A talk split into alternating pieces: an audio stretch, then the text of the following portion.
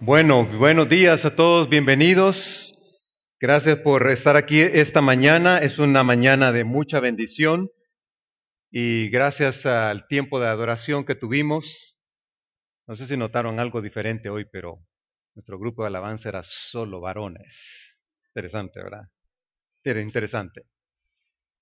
Qué bueno poder estar aquí esta mañana. Estamos eh, empezando el año eh, 2019 buscando el rostro de Dios. Y eso es lo que hemos estado haciendo. Nuestra eh, semana o nuestro mes comenzó con enfocándonos en la oración. En la semana pasada hablamos de la gratitud, importante la gratitud.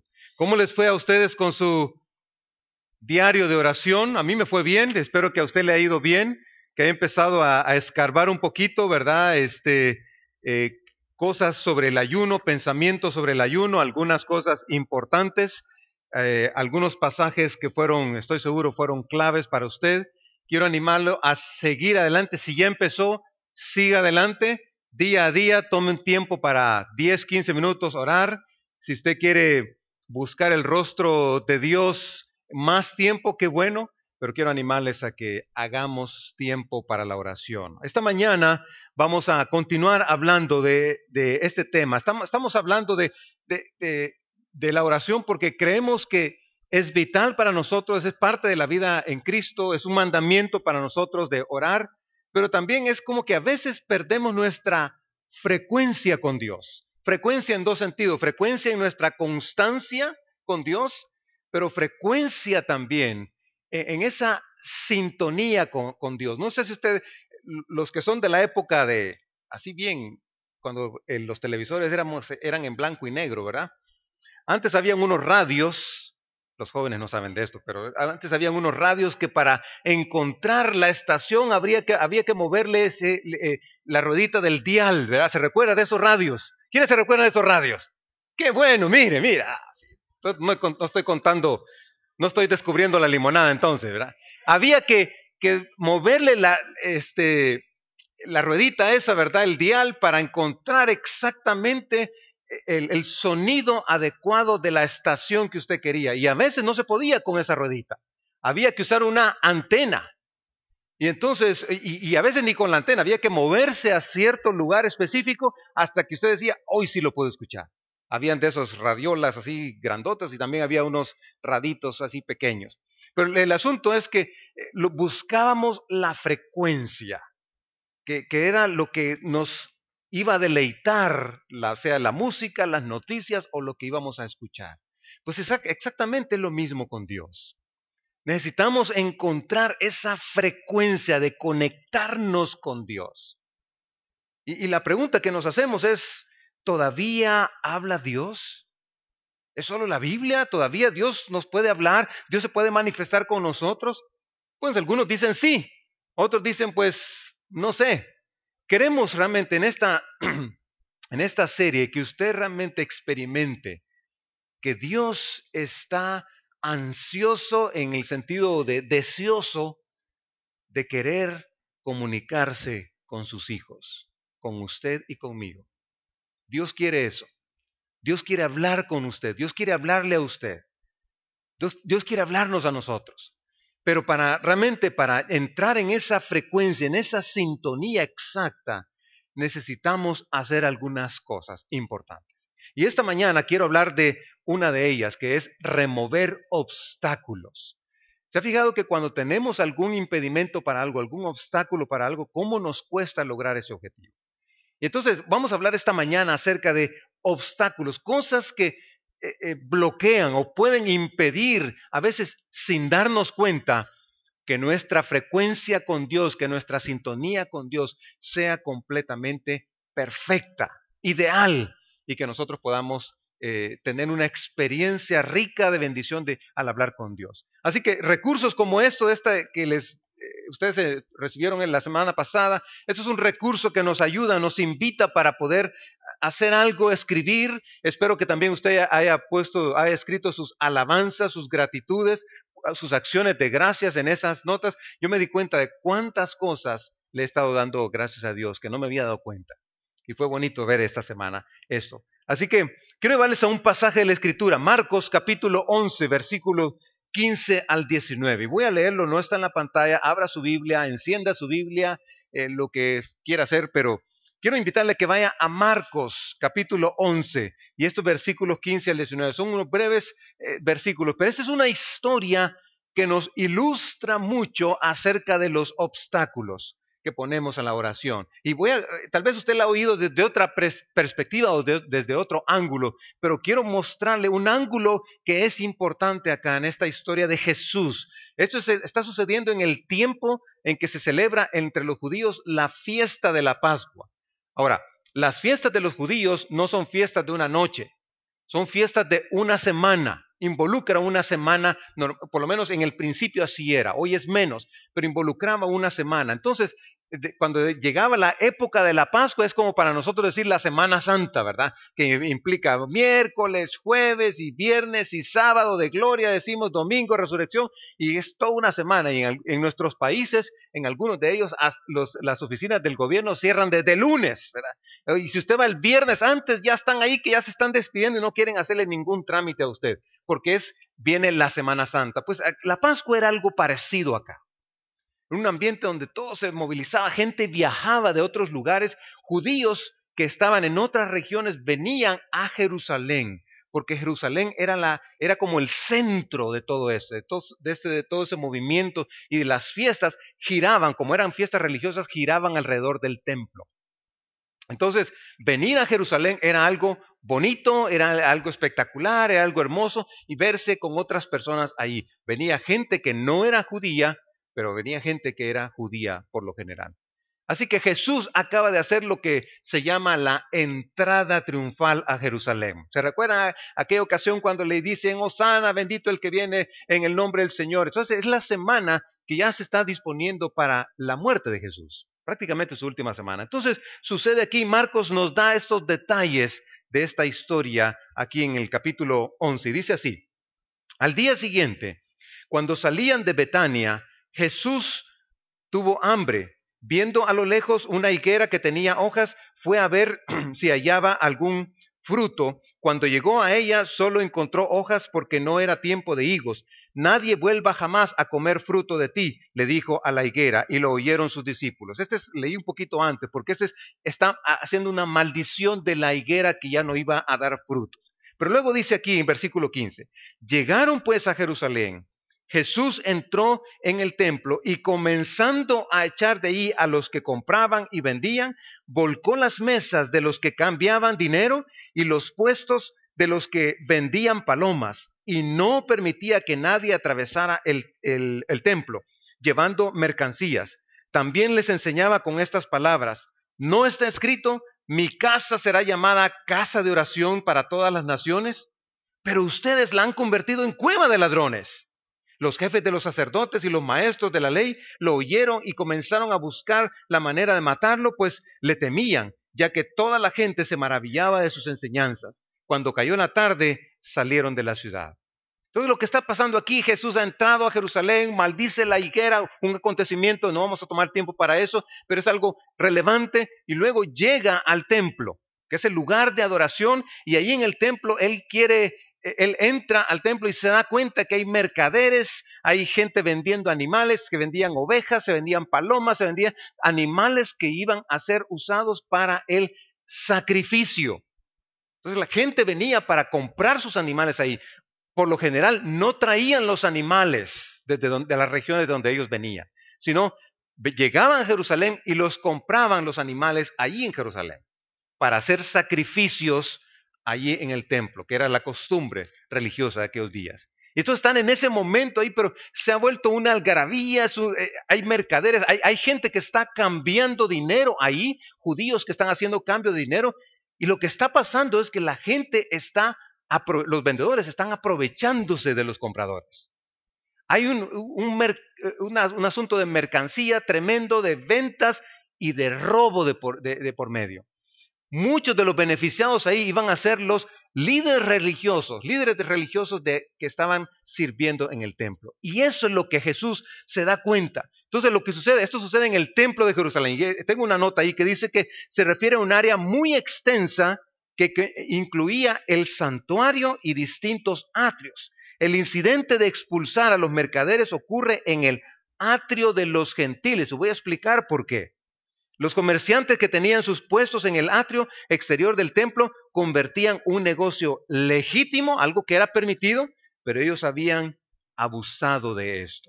Ahora, ¿dónde quedaba el atrio de los gentiles? E, el templo de Jerusalén tenía varios atrios, y este es uno de ellos, el atrio de los gentiles. Como puede ver en la figura ahí, es el atrio que está afuera de la parte central del templo. Siempre está dentro de la explanada del templo, pero es un área, una sección prácticamente afuera del lugar donde estaban los judíos, afuera del lugar donde estaba el atrio de las mujeres, porque había un atrio para las mujeres, había un atrio para los sacerdotes y, para, y estaba lo que se llamaba el lugar santo y lugar santísimo. Esto está sucediendo, este acontecimiento que acabo de leer, está sucediendo en el atrio de los gentiles. ¿Por qué? ¿Por qué en el atrio de los gentiles? ¿Qué, es lo que Jesús tiene en mente al entrar ahí? ¿No era, no era considerado él un rabino? Pues claro que sí. Pero él llega al atrio de los gentiles porque allí no solamente estaban los judíos, sino que llegaban personas gentiles en la, Biblia, es aquellas personas que no son judías, personas que no eran judías de otras naciones circunvecinas, simpatizantes del judaísmo, algunos de ellos habían sido prosélitos, si lo ponemos en palabras de los Estados Unidos, eh, tenían la residencia, la green card, de ser judíos y entonces celebraban las fiestas judías y llegaban al templo para adorar. El impacto del judaísmo en la vida de ellos era tan grande que ellos llegaban ahí para celebrar y obviamente hacer sus propias compras de animales para ir a adorar. Y eso indigna al Señor indigna al Señor y, y, enfatiza el Señor que eh, eso no es lo correcto. Empieza a volcar las mesas. Eh, uno de los eh, evangelios dice que hizo un látigo, volcó las mesas, alborotó las palomas, quitó las mesas de los cambistas. me imagino que sonó dinero ahí, monedas, porque hacían intercambio de moneda extranjera a moneda local, que es el equivalente al shekel de hoy, que usan los hebreos. Entonces, estaban en ese, en ese asunto. Los líderes religiosos estaban viendo todo eso y no dijeron nada. ¿Sabe por qué? Porque a pesar de lo que robaban allí, a pesar de que se aprovechaban de la gente extranjera que estaba llegando, los beneficiados iban a ser ellos. Dinero les iba a entrar a ellos. Los fariseos eran gente rica. Era gente que tenía dinero, posesiones. Se aprovechaban de, los, de la actividad del templo para recibir ellos mismos sus propias ganancias. Interesante, ¿no? Usando la religión para tomar ventaja de ello. Pero también algo que indigna al Señor Jesús es que esto sucede demasiado, o sea, están casi adentro del templo. Y Jesús hace en, su eh, enseñanza y en su eh, eh, expresión ante esa situación, les dice, ustedes han hecho de la casa de mi padre una cueva de ladrones. Y dice, mi casa será llamada casa de oración. Jesús cita dos pasajes proféticos de la Escritura. Cita Isaías 56, 7 y dice, los llevaré a mi monte santo, donde está Jerusalén. Los llenaré de alegría en mi casa de oración. Aceptaré los holocaustos y sacrificios que ofrezcan sobre mi altar, porque mi casa será llamada casa de oración para todos los pueblos. Y Marcos dice ahí, será llamada casa de oración para todas las naciones, gentiles, judíos, personas que no son judías, personas de cualquier nación van a venir a mi casa. Jesús está citando esta profecía que Isaías había dicho unos más de 400, 500 años atrás y que no se había cumplido. Y ahora está en ese día los gentiles viniendo a adorar a Dios. Pero eh, Jesús también cita Jeremías, capítulo 7, versículo 11, y dice, y vienen y se presentan ante mí en esta casa que lleva mi nombre y dicen, estamos a salvo, para luego seguir cometiendo todas eh, estas abominaciones. ¿Creen acaso que esta casa que lleva mi nombre es una cueva de ladrones? Pero si yo mismo lo he visto, afirma el Señor. Los de, habitantes de Judá pensaban que irse a esconder al templo era el lugar donde ellos nadie les podía hacer nada, los enemigos no les podían hacer nada y ellos podían seguir cometiendo sus abominaciones. Y eso era, eh, estamos hablando de cultos idólatras y obviamente estamos hablando de orgías y todo eso. Y está diciendo, mire, todo esto, esta es mi casa, será llamada casa de oración. Ustedes la están aprovechando, ustedes están haciendo una cueva de ladrones. Y es exactamente lo que indigna a Jesús. Así que volcar las mesas, sacar a los cambistas y no dejar entrar a los comerciantes era un acto de derribar los obstáculos que estaban bloqueando la verdadera razón para estar en el templo, la oración. ¿Sabe una cosa? No sé si usted alguna vez ha pensado, este pasaje para algunos de ustedes no es nuevo, pero no, no sé si usted ha pensado por qué Jesús no dijo, mi casa será llamada casa de adoración. Él dijo casa de oración. Y es porque la oración es nuestra intimidad con Dios. La oración es nuestro acercamiento a Dios. No podemos adorar a Dios sin estar en una conexión con Dios, en una actitud de oración. Y Jesús sabía esto. Y Dios dijo, sabía esto, entonces Dios designó que su casa iba a ser llamada casa de oración. Obviamente se adora en la casa de, en la casa de Dios, en la casa de oración. Pero el énfasis es la oración el acercamiento a Dios. Así que cuando Jesús estaba derribando esas mesas, estaba sencillamente diciéndoles, ustedes están haciendo que esto sagrado pierda el objetivo principal, que es ser casa de oración, que es tu intimidad con Dios, tu acercamiento con Dios. Ahora, eso no es así en el día de hoy. Los templos, aunque sabemos que son lugares donde se adora a Dios, donde se hace oración, donde hay reuniones de oración, los templos no cumplen la misma función exacta como el templo de Jerusalén. Sin embargo, no quiere decir de que no podemos adorar a Dios, por supuesto, pero Dios se fue más allá con nosotros. El Señor se fue más allá con nosotros y nos dijo que nosotros somos ahora el templo. Eso es lo que dijo. Y eso es lo que dice la Escritura, que, que quienes han creído en el Señor son templo del Espíritu Santo, ¿cierto? Usted es templo, si ha creído en el Señor Jesús, usted es templo del Espíritu Santo porque el Espíritu Santo viene a morar en usted. La presencia de Dios viene a usted y eso significa que como templo de Dios, la oración es esencial, vital y clave.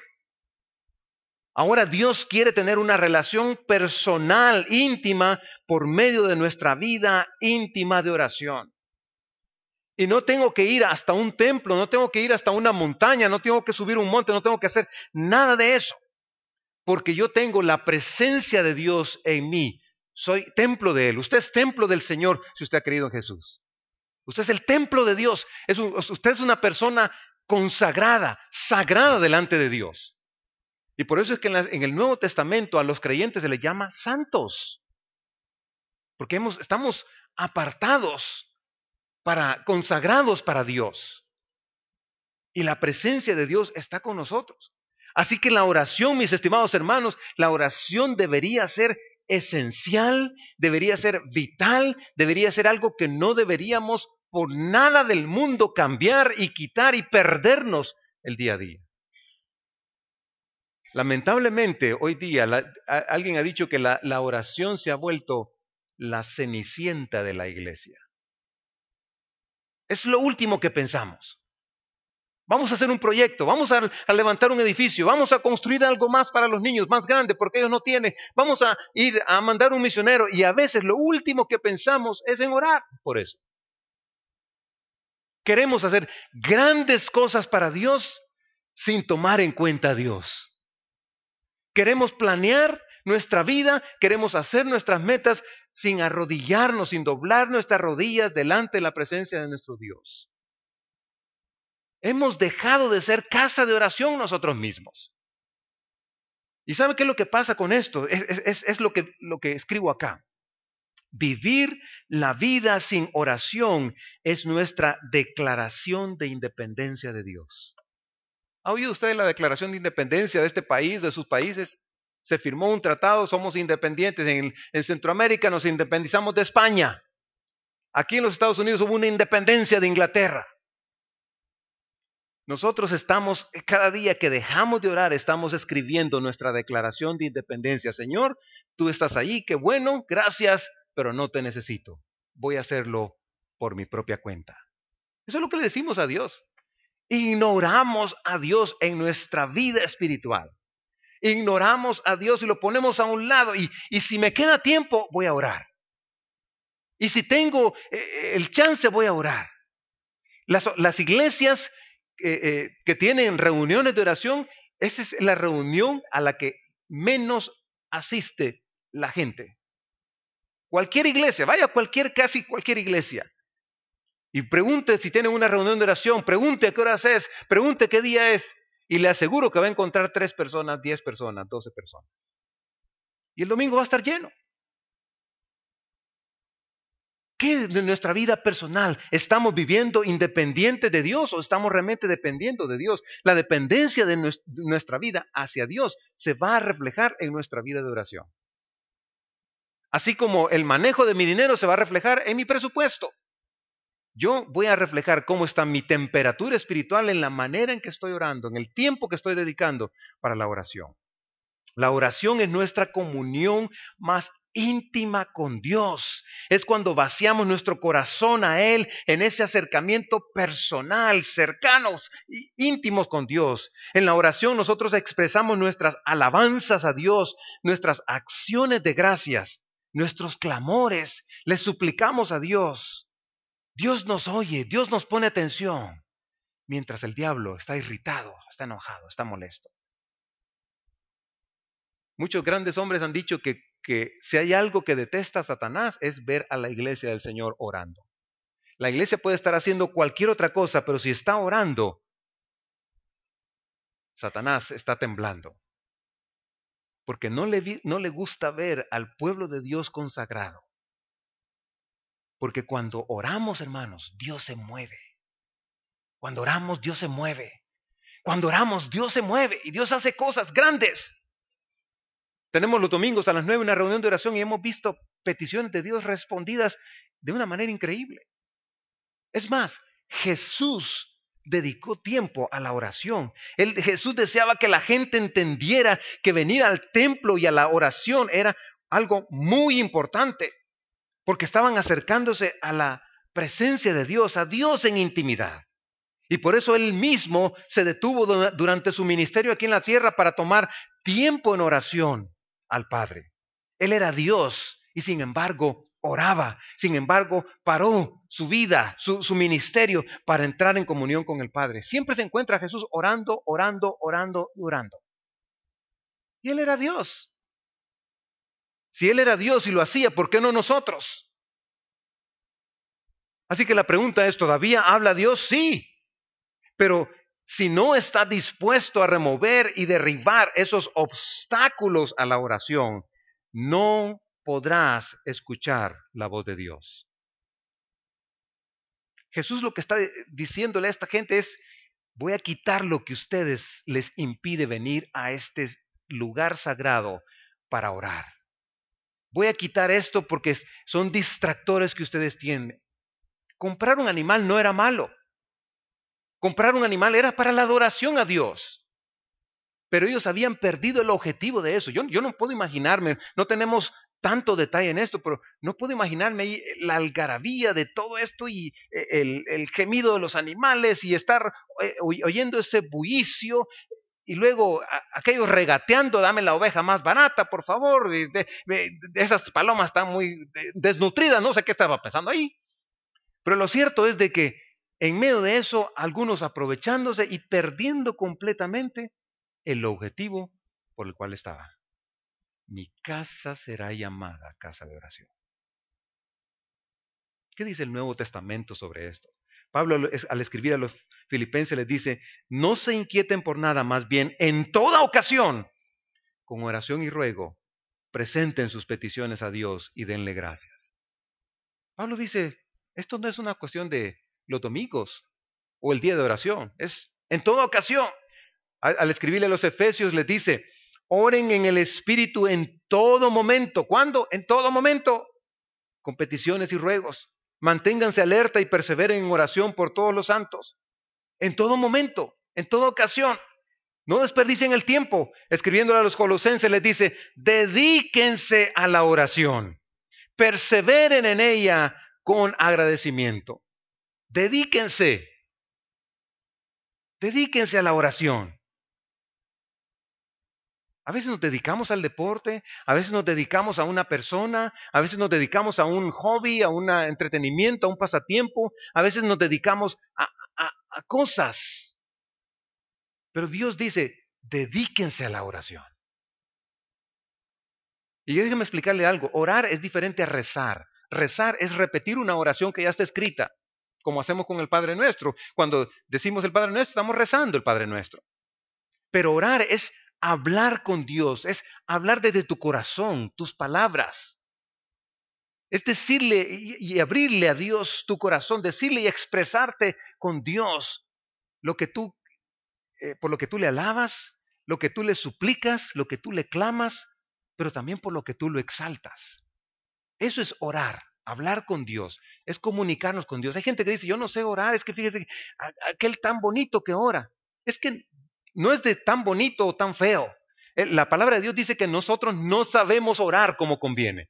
Y por eso necesitamos al Espíritu Santo, para que, que es el que intercede por nosotros con gemidos indecibles, dice, porque nosotros, nuestra mente, nuestra capacidad es limitada.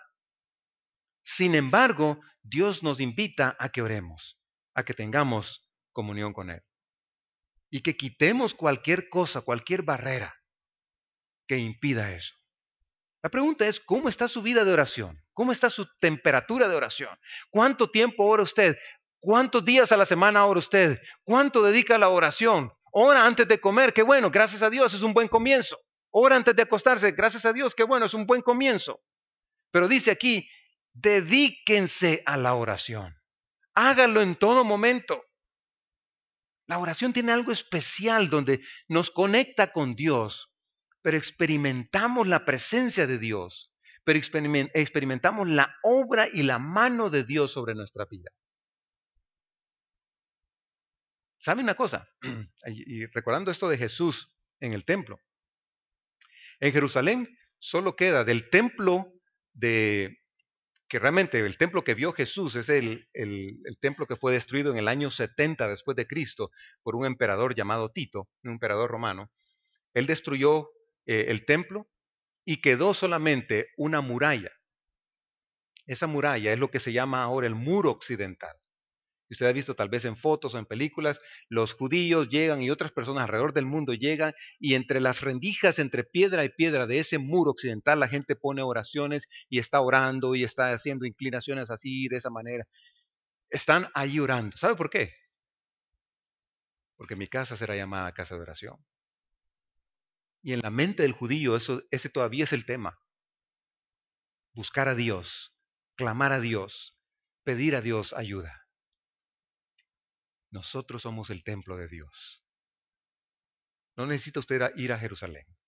No necesita ir a, un templo. Usted, eh, en donde usted esté, usted puede buscar al Señor. Pero necesitamos remover los obstáculos. ¿Cuáles son algunos de esos obstáculos? Quiero mostrarle algunos de esos obstáculos. Todavía no son mesas, pero son personas. Pregunta, ¿estás pasando demasiado tiempo con personas que te toman mucho de tu tiempo? Y después dices, no, no, no, tengo, no tengo tiempo para orar. ¿Con quién estás? ¿Con quién la pasas? Puedes pasar largas y largas horas con tus amigos y haciendo aquí y haciendo allá, pero puedes pasar largas y largas horas con, la, con el Dios del universo en tiempos de oración extendidos. ¿Te cuesta orar? ¿Cómo, cómo, es tu tiempo de, en, tu vida de oración? ¿Puedes realmente extenderte? ¿Puede ser algo eh, que dices tú, ya, no, sé cómo parar porque está tan emocionante estar con Dios o has perdido ese primer amor de, de, poder estar en ese acercamiento con Dios y disfrutar esa presencia de Dios que no quisieras que, ni, ir a trabajar, ni hacer otra cosa más que estar con el Señor. No estoy promoviendo que deje de ir a trabajar, pero sí estoy diciendo que ese momento tan especial lo has perdido. Es tiempo que lo retomemos, lo renovemos. Segundo, los obstáculos pueden ser pensamientos. Pasas demasiado tiempo pensando en cómo resolver asuntos, preocupándote por la vida, queriendo anticiparte a tu futuro, enfocándote en los problemas y te alejas de tu comunión con Dios. El único que puede resolver tus problemas. Y lo dejas por último, porque estás tan preocupado pensando en los problemas que no vas a la fuente de solución de problemas. Estás tan ocupado pensando en el futuro y qué va a pasar allá, qué va a pasar aquí, qué va a hacer con mis papeles, qué voy a hacer con esto, que te olvidas de tomar tiempo para estar con Dios. ¿Te pasa eso? Ese es un obstáculo en tu vida.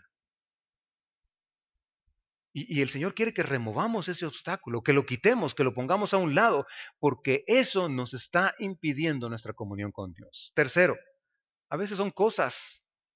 Hay cosas que están tomando mucho de tu tiempo que si las dejaras o intentaras o, las limitaras, te permitirían pasar tiempo con Dios.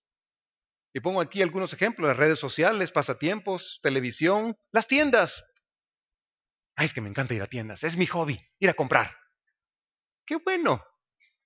Dios no te está diciendo que lo, que lo quites. Pero ¿qué pasa si lo limitas? Y tomas de ese tiempo que te absorbe tanto en dedicar un tiempo a, Él. Si ustedes notaron en el manualito este que les dimos, ahí está hablando de, una de las instrucciones que da sobre el ayuno. El, eh, el autor dice, que hay ayunos de comida, que es lo que más común y, eh, por lo general promovemos, ¿verdad? De dejar de comer un tiempo de comida, tres tiempos o lo que sea, varios días, un día, lo que sea. Pero él enfatiza y dice, hay otro tipo de ayunos también. Cuando ayunas de aquellas cosas que te quitan tu tiempo. Y él dice, puede ser las redes sociales, puede ser la televisión, Puede ser una bebida exquisita que te encanta. Y, empieza a dar una lista de cosas. Y me llamó mucho la atención eso. Y, yo me pregunto, ¿qué tan dispuesto estoy para dejar las redes sociales por 21 días sin consultarlas? Yo quiero hacerte este reto. Ese puede ser tu ayuno este, este mes. 21 días, desconecta tu Facebook, Instagram, Snapchat, WhatsApp y todo lo que quieras. 21 días, solo 21 días. Y algunos ya están muriéndose. de mi aire, pastor, de mi aire. Y ese tiempo que tú gastas en las redes sociales, que te voy a decir, no es una hora, no es una hora, no me vengas a decir que yo solo una hora paso en las redes sociales es más de una hora. Lo dedicas a la oración. Ese es un reto. Te desafío a eso. Yo lo estoy haciendo, por cierto. Te desafío a eso. Y apaga, apaga eso. Y pruébate realmente a estar con Dios. Si no puedes pasar con el Dios que te salvó, que te perdonó, que te amó tanto, el Dios del universo que anhela tener gran comunión contigo. Si no puedes hacer eso, yo creo que hemos declarado nuestra, hemos eh, firmado nuestra declaración de independencia de Dios. Y eso es orgullo. Y eso es decirle a Dios, no te necesito, Señor. Tú no eres mi prioridad, Dios. Me gusta estar contigo, pero tú no eres mi prioridad. Eso es, que yo le diga a mi esposa, mira, me encanta estar contigo, mi amor, pero voy a vivir en otra casa.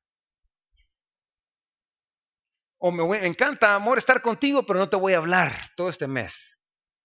Eso sería ridículo, ¿no? Es, es, es absurdo, no puedo hacer yo eso.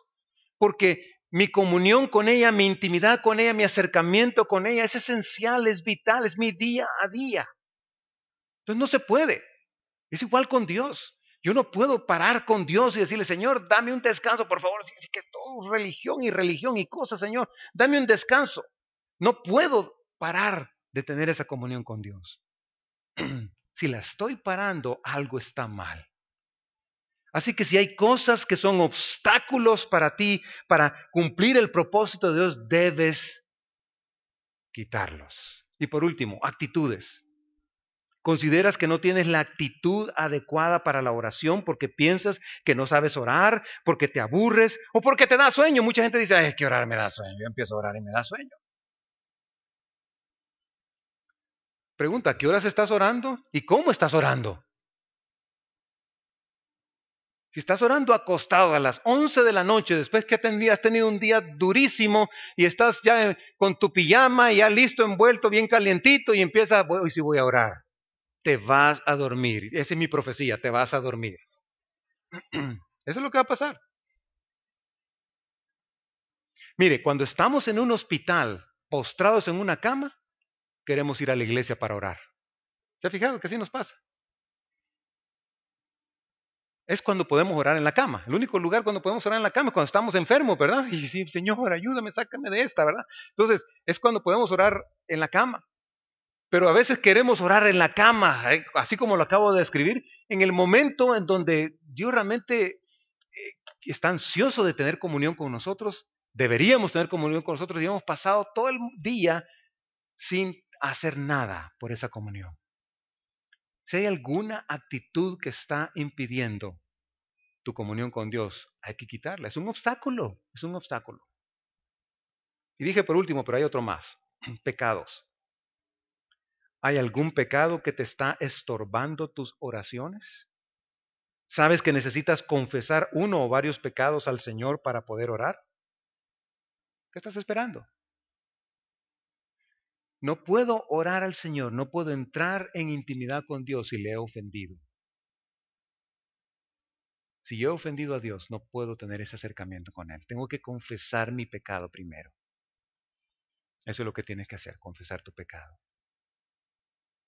Así que iglesia, nueva vida, quiero animarles a entrar en frecuencia con Dios. Él sí habla. Él sí quiere él sí tiene el deseo de estar en comunión con nosotros. Y por eso es que tenemos la facilidad que Dios lo encontramos en cualquier parte. No tenemos como antes ir a Jerusalén y eh, eh, eh, ir hasta el templo, ¿verdad? Para tener ese tiempo de oración y de adoración. No, podemos ahora hacerlo en cualquier parte. Somos templo del Espíritu Santo, somos morada de Dios. Él está en nosotros. Dios está interesado en que en comunicarse contigo. Dios tiene todas las herramientas listas, toda la facilidad lista para que tú no necesites ni siquiera hacer una cita.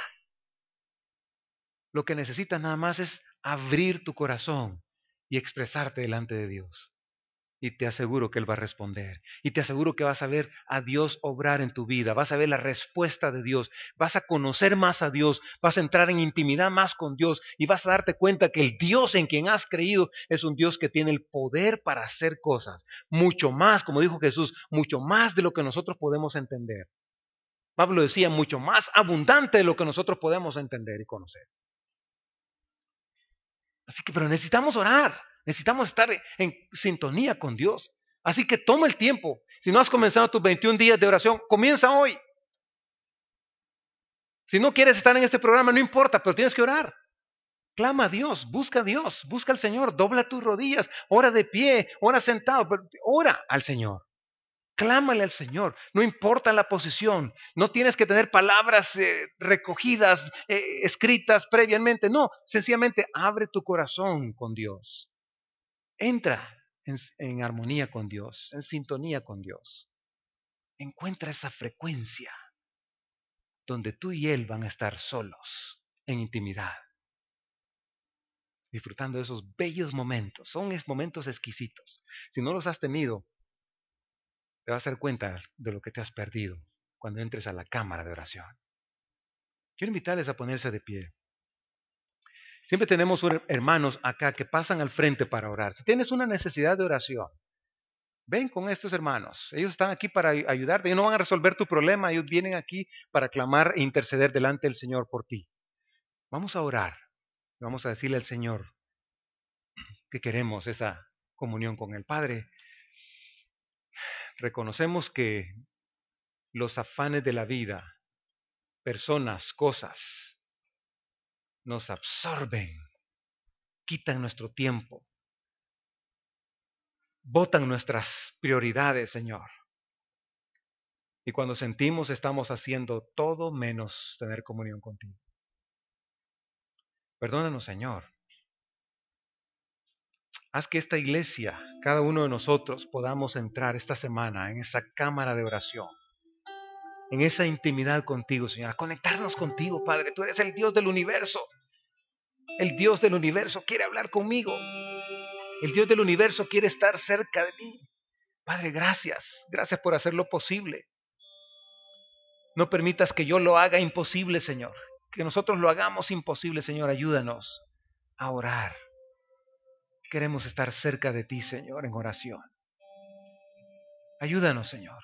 Padre, aquel que, que dice que no puede, enséñale esta semana.